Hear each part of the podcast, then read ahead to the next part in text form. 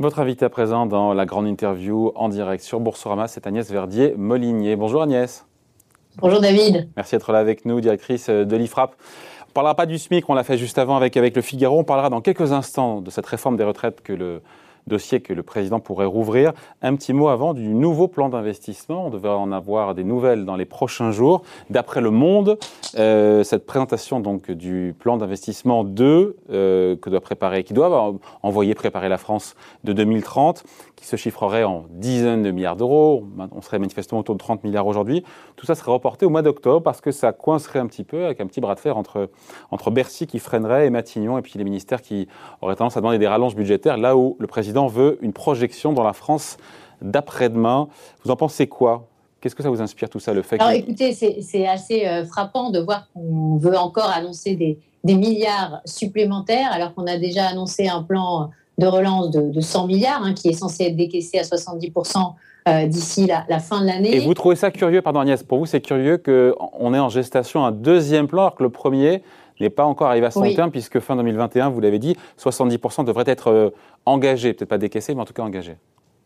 Engagés, oui. Alors, euh, en fait, oui, c'est curieux, mais ça ne nous étonne pas tant que ça, parce que nous, on avait fait une évaluation de ce plan de relance, une évaluation économétrique qui montrait que finalement, ce plan de relance, il était assez faible. Euh, il ne nous permettait pas d'augmenter vraiment la croissance potentielle euh, du pays, ne permettait pas de créer énormément d'emplois. La seule mesure qui était vraiment euh, très positive, hein, c'était celle de, la baisse des impôts de production de 10 milliards pour nos entreprises. Sur le reste, on, considère, nous, que finalement, il y a énormément d'argent qui va euh, se perdre un peu dans les limbes euh, de l'administration, qui va se perdre dans les dépenses de fonctionnement. Ça a d'ailleurs été un peu une critique du Haut Conseil des finances publiques qui disait euh, dans un de ses avis que finalement, en pourcentage, il y avait énormément de dépenses pérennes. Mais sur 100 milliards, pardon, on parle là du premier plan d'investissement sur 100 milliards, quelle est la part qui va dévolue aux investissements d'avenir sur les 100 milliards? Alors justement, c'est ça qui était intéressant, c'est pour ça qu'on a redécrypté ces 30 milliards qui sont évoqués là actuellement et qui seraient peut-être plus selon euh, certaines sources de l'Élysée. Euh, sur les 30 milliards, il y a déjà 11 milliards qui sont dans le plan de relance, en fait, qui vont être recyclés. Et ah. puis il y, a 9, il y a 9 milliards qui sont euh, des programmes d'investissement d'avenir qui étaient déjà sur la table. Donc finalement, il y aurait qu'une dizaine de milliards, hein, si on pense que c'est 30 milliards, qui seraient empruntés en plus dans les prochaines années pour euh, faire euh, ce nouveau plan global. nous, ce qui nous préoccupe, c'est que finalement, on aurait dû considérer que c'était nos entreprises qui devraient créer cette croissance potentielle, qui devraient créer l'emploi supplémentaire dans les prochaines années et donc mettre tout dans la bataille pour baisser beaucoup plus l'impôt des entreprises. la proposition de la Fondation IFRAP, c'était dire 39 milliards de baisse, c'était c'est l'équivalent de ce que va financer la Commission européenne. Au lieu de faire ça, en fait, comme ils voient que leur plan ne va pas avoir les effets escomptés, ils rajoutent une louche, en gros, de 10 milliards supplémentaires. Mais pour nous, c'est pas ça qu'il faut faire parce que ça va arriver très tardivement. Euh, parce que là. Oui, mais en même temps, pardon Agnès, je vous coupe, mais en même temps, bâtir ces nouvelles filières industrielles en France,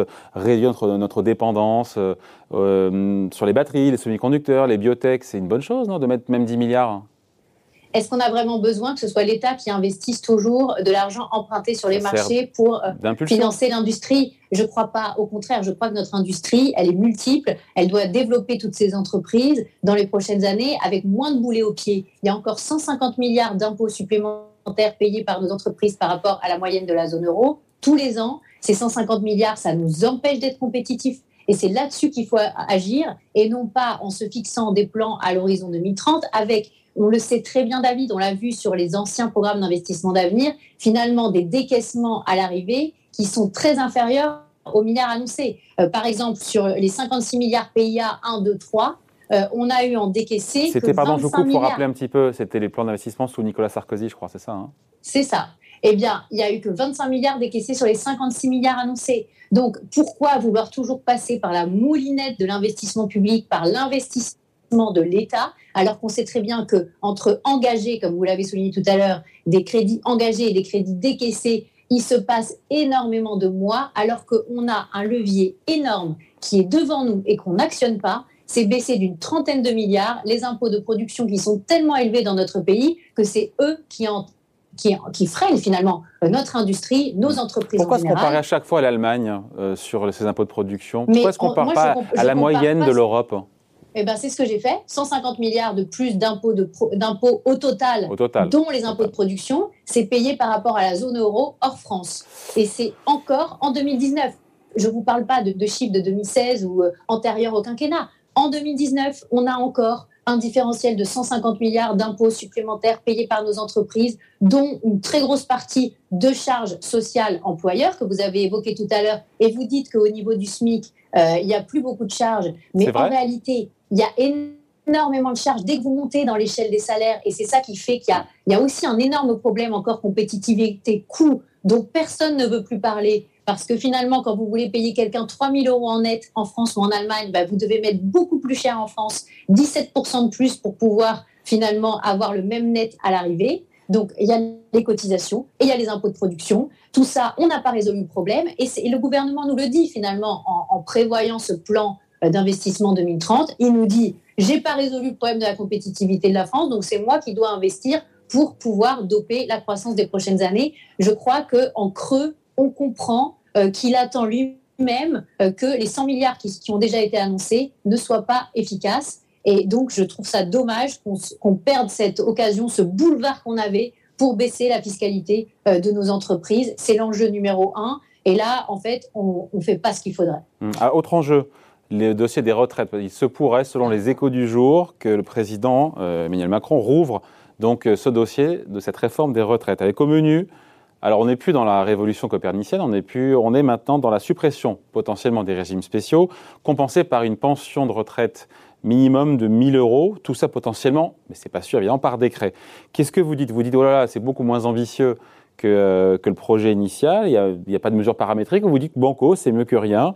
Et en même temps, on se dit que c'est, il fait à la fois un peu de gauche, un peu de droite, parce que la mesure euh, de suppression des régimes spéciaux, euh, ça plaira à l'électorat de droite, et puis la pension à 1000 euros, c'est une mesure plutôt sociale, plutôt de gauche.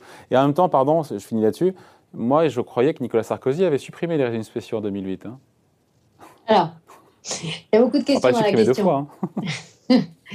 la, première chose, c'est que évidemment, euh, avec euh, ce qui est prévu, c'est-à-dire revaloriser les petites pensions et en même temps supprimer les régimes spéciaux, on a les dépenses pour tout de suite et on a les économies pour en 2065. Les dépenses pour euh, tout de suite, c'est 2 milliards et demi si jamais ça s'applique à l'ensemble des retraités, des pensionnés euh, actuels. Oui, mais alors c'est pas ce qui est annoncé en réalité. Euh, ce qui serait, ça serait pour les nouveaux. Potentiellement en réflexion, ce serait uniquement pour les nouveaux. En 2022, ça représente 155 000 personnes à peu près, ce qui veut dire qu'en rythme de croisière, on atteindrait plusieurs centaines de millions d'euros, voire un milliard d'euros de plus par an. Mais, ça, c'est tout de suite. Le coût, il est tout de suite des dépenses tout de suite, des dépenses tout de suite et des économies dans très longtemps. Et puis par ailleurs, qu'est-ce qu'on entend par régimes spéciaux? Si on parle que des agents finalement de la RATP, hein, grosso modo, je, schématise parce que pour la SNCF, ça a été tranché, ils sont embauchés sous contrat. Euh, pour euh, les électriciens gaziers, là aussi, il y a des dispositions. Donc en fait, c'est surtout la RATP, les 30 000 agents euh, RATP qui, qui partent à la retraite autour de 56 ans. absolument, avec des niveaux de pension qui sont bien supérieurs à ce qu'on a en moyenne euh, dans le secteur privé. Mais en réalité, si c'est pour ne pas toucher aux agents de l'État, des collectivités locales et des hôpitaux, et je parle des agents titulaires évidemment, pas des agents contractuels, donc c'est autour de 4 millions euh, d'agents, eh bien, ça ne sert à rien. Voilà. Donc, euh, soit on regarde la totalité des régimes spéciaux et on embauche sous contrat tout le monde, il n'y a aucune raison qu'on les fait que pour la SNCF, qu'on ne le fasse pas pour la RATP, qu'on ne le fasse pas pour les agents de l'État, qu'on ne le fasse pas pour les agents des collectivités ou des hôpitaux, ou alors c'est de la communication gouvernementale. Et ça, ça va faire rien, ça va faire pchit, comme avait fait d'ailleurs la réforme de Nicolas Sarkozy, on s'en souvient, sur les régimes spéciaux qui étaient soi-disant une suppression, et à, la fin, on connaît euh, ce qui s'est passé. Et puis par ailleurs, euh, David, on ne peut absolument pas parler de réforme des retraites sans parler de report de l'âge. Là, vous venez de dire euh, RATP, ils partent euh, aujourd'hui en moyenne autour de 56 ans. Est-ce que c'est normal de continuer à avoir ça dans les prochaines années jusqu'à ce que euh, les nouveaux embauchés prennent leur retraite? Non, ce n'est pas normal. Mais entre ne rien faire, Agnès, entre ne rien faire, encore une fois, et cette suppression des régimes spéciaux, encore une fois, on a compris que c'était la RATP qui était visée parce qu'il faut qu'il y ait un trophée, et avec une hausse de la, des pensions minimum de vieillesse à 1000 euros pour vous, entre ne rien faire et ça, mieux vaut de rien faire. Écoutez, euh, c'est assez préoccupant de voir qu'on appelle ça réforme des retraites. Franchement. un peu de panache, un peu, un peu d'ambition. il nous a dit, je ne lancerai pas cette réforme tant que l'épidémie ne sera pas sous contrôle, on n'y est pas encore, et la reprise bien assurée. et que la reprise est bien assurée. On dit que le timing est un peu meilleur aujourd'hui. Hein en termes Vous avez remarqué, David, que le discours varie euh, en fonction de ceux qui interviennent. Certains nous disent que c'est quasiment sous contrôle, d'autres que ça l'est pas, d'autres que c'est assez. Finalement, c'est assez euh, euh, pour le gouvernement confortable d'avoir chaque ministre qui intervient pour dire un petit peu l'inverse de l'autre. non, je, je, crois que là, il faut avoir un peu plus de, de professionnalisme finalement dans la gestion des affaires publiques. On a un énorme problème de déficit. On est à plus de 220 milliards de déficit cette année. On a quand même un gros problème de dette. Euh, on veut le mettre sous le tapis, mais ça existe. Euh, si on veut, à un moment, redresser un petit peu les comptes publics, il faut absolument repousser l'âge de départ à la retraite. C'est 18 milliards d'euros d'économie à la clé. Euh, tant qu'on n'aura pas fait ça, on pourra toujours dire qu'on a réformé quelque chose, on n'aura rien réformé. Ça reste de la communication. C'est dommage. et je pense que c'est dommage aussi que les syndicats aient cet été, l'été dernier, euh, bloquer finalement. Ils ont euh, fermé la porte, clairement. le... Ils ont fermé la porte, mais c'est euh, irresponsable. Voilà, c'est tout à fait irresponsable de fermer la porte. On peut pas attendre, pardon, c'est pas un débat de présidentiel, ça, aux Français de trancher sur là-dessus. Le problème, c'est qu'on ne peut pas dire aux Français on n'augmentera pas les impôts dans la situation actuelle de nos finances publiques, tout en n'expliquant pas comment on va baisser les dépenses. C'est soit l'un, soit l'autre. Il y a beaucoup de ménages aujourd'hui, vous avez vu les derniers sondages, qui pensent que ça va se traduire par des augmentations d'impôts. Si le gouvernement est sincère, il faut qu'il nous dise quelle est la voie. Ça ne veut pas dire que c'est lui qui va la prendre, cette voie, euh, parce qu'évidemment, ce n'est pas sûr qu'il sera là entre 2022 et 2027. Mais au moins, quel est le plan de désendettement? Quelle est la, capacité de sortie euh, sans augmenter l'impôt euh, qu'on peut emprunter? Et c'est un chemin extrêmement complexe. Hein. C'est vraiment euh, un passage sur un fil. Donc, si on n'est pas capable aujourd'hui de théoriser euh, ce qui doit se passer dans les prochaines années en termes de réforme et qu'on est encore sur je vais faire la réforme des régimes spéciaux, mais pas les fonctionnaires, et je vais augmenter les petites retraites, mais pas repousser l'âge de départ à la retraite,